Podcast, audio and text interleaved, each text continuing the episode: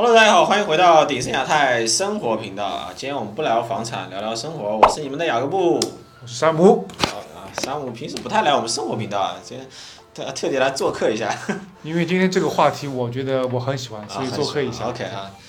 大家为为什么会想要跟大家开这一期呢？因为刚才我们的 Heidi 同学问了 Sam 一个问题，他说：“哎，为什么澳洲是发达国家，但是看上去人好像不是很有钱的样子啊？就是好像存不下钱啊？到底是存不下钱，还是真的穷？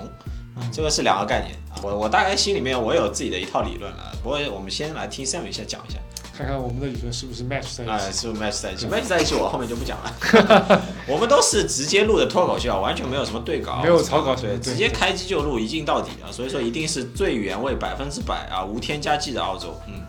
哎，其实这个东西我我要说到那个比较大的一个层面，就归根到底，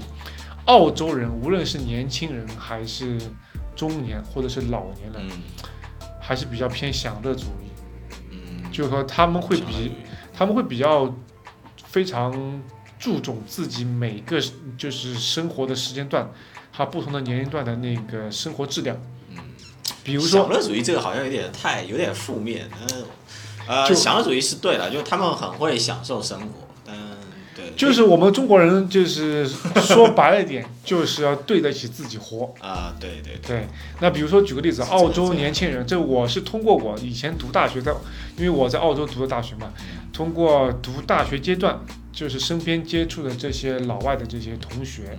他们是什么样子的？那澳洲年轻人真的很喜欢周末去去派对。那其实澳洲年轻人呢，他是周末的时候比较这个多一点，那平时的他的。会花很多钱是在自己的那个兴趣爱好上面，嗯，比方说。很舍得花钱，比方说，嗯，乐器吧，乐器和体育类，我是之前有接触一个，体育体育，之前我是接触一个有那个喜欢攀岩的一个老外男生。他那个攀岩那一套装备也弄得很细，上千了。对，然后攀岩它有些部分装备是属于那个呃损耗类，所以澳洲年轻人他们在年轻的时候绝对不可能会有想要去。省钱有就是英文 saving 这个概念，可能华人就感觉会压抑一下自己的那些欲望啊，有些东西啊，可不用派对啦，对不对？然后不用再去呃追星啊，或者是买一些这种这种很很昂贵的设备啊，或怎么样，那可能就把钱省下来。呃，我比较认同就是他他攀岩然后装备上千的话，我我觉得一定会有，因为我知道有些老外特别喜欢周末出去骑车那种。就那种 像像那种环法那种山山地车，对，很专业那种全套装备一身搞齐，我估计也是上千的那种。就自行车就要估计四位数。对，那种什么碳纤维自行车，然后这个头盔啊，那个水壶啊，什 么这个东西，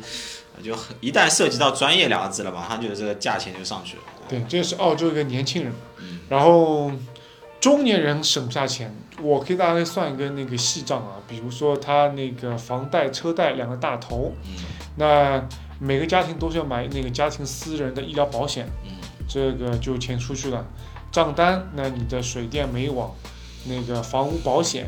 那就杂七杂八的费用，整个家庭支出，然后孩子的教育费用，私立学校这块的话就价格会比较贵一点，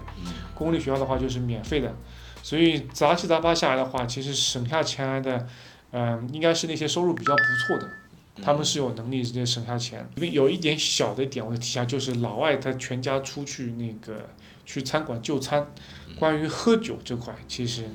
嗯，还是相对来说比华人更舍得去花钱去在外面喝酒。他们酒，他们酒酒水钱很贵啊。那老年人往往来说是这个阶段是，嗯，已经前面的这个赚赚到的钱的积蓄。或者投资理财下来的积蓄有这些积蓄了，但是老年人也是澳洲老年人是比其实蛮舍得花钱，嗯，他是因为生活是最后的，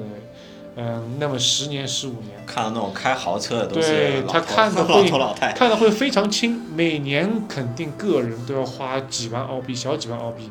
在旅游不彩票，在旅游上面，因为买彩票也很厉害，澳洲这边有很多那个，嗯，游轮旅游嘛，所以说。老外普遍来说比华人更不容易去有有存钱。那另外一点，我是觉得中西东那个东那个东方和西方的那个文化价值不一样。因为华人有句话叫居安思危，嗯，居安思危就总是会为未来可能发生不好的事情做一个提早打算。那老外他是更多的是，嗯、够用就好。对他更多的是去买保险。嗯买意外险，买意外险，就是说他可能把这个钱还是去花掉买意外险。如果发生什么事情，有这个保险公司去理赔。嗯，这可能是因为可能保险这个概念在西方国家是已经很早就已经推广了，在国内是比较晚进去的嘛。我国内现在也开始，现在是都有，那更不用说，呃，老外这边父母赠与孩子，比如说赠与他房子啊，赠与他钱啊，嗯生活费啊，这个东西完全是跟不能跟中国家长比的。好啊，Sam 也讲了很多了，我这边觉得觉得听了大部分还其实还是挺有道理的。我我一点点补充吧，就是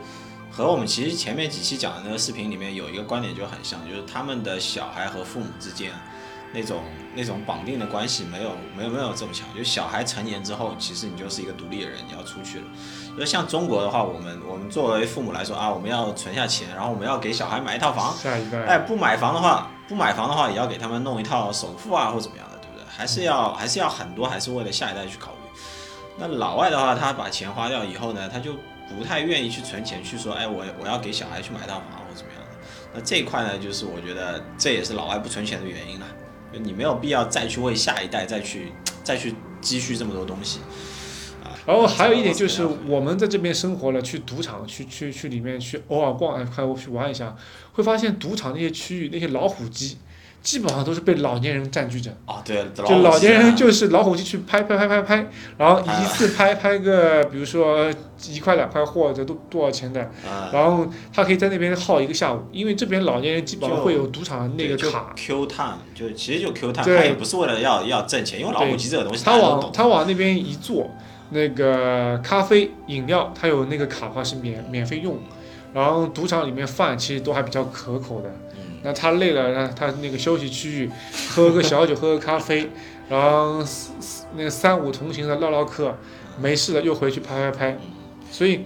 所以你看老年人他其实有蛮多的消费的地方，对，所以怎么说，整体上面来说还是那句话，嗯、毕竟两个国家的文化理念、生活理念、嗯，价值理念还是不同的，特特别是，嗯、家族内部的一代一代，比如说等到你从十七岁长到十八岁成年了，独立了，搬出去了，就对于老外这边的话，他是澳洲家庭来说，他是父母更希望孩子是